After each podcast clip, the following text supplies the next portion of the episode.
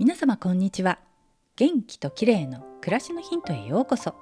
今日もお越しいただきありがとうございます。軽井沢は夏の旅行シーズンが一段落してレストランの予約も楽に取れるようになりました。そこで旧軽井沢に昨年オープンしたばかりのクレソンリバーサイドストーリー旧軽井沢にランチに行ってきました。つい最近「ヒルナンデス」でも放送されたそうで今ちょっと話題の軽井沢のレストランです。昨年通りがかった時にはまだ建設中で何ができるのかなと思っていたんですが森の中のレストランだったんですね。テラス席もあり苔庭の眺めがとても美しい心地よい空間でした。メニューは肉料理がメインのフレンチでとても柔らかい黒毛和牛のステーキ。信州の野菜をこれでもかと取り入れた前菜などヘルシーでとても美味しかったです。クレソンリバーサイドストーリーというお店の名前にちなんで最初の一皿は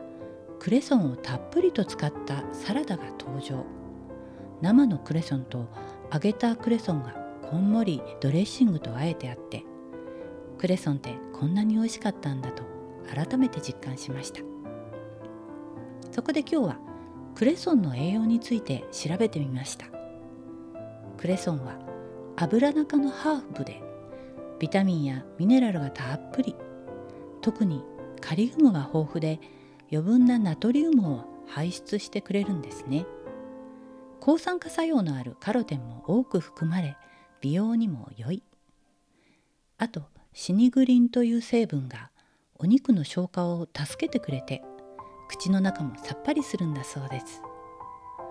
クレソンって日本ではほとんどの人があまり取り入れていない食材のような気がしますがアメリカでは長年スーパーフードとして知られているといいます。食べやすいし健康のために大切な栄養素がたくさん詰まっているので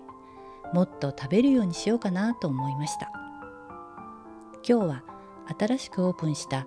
クレソンリバーサイドストーリー旧軽井沢とクレソンの栄養についてでした。最後までお聴きいただきありがとうございます。またお会いしましょう。友吉ゆきこでした。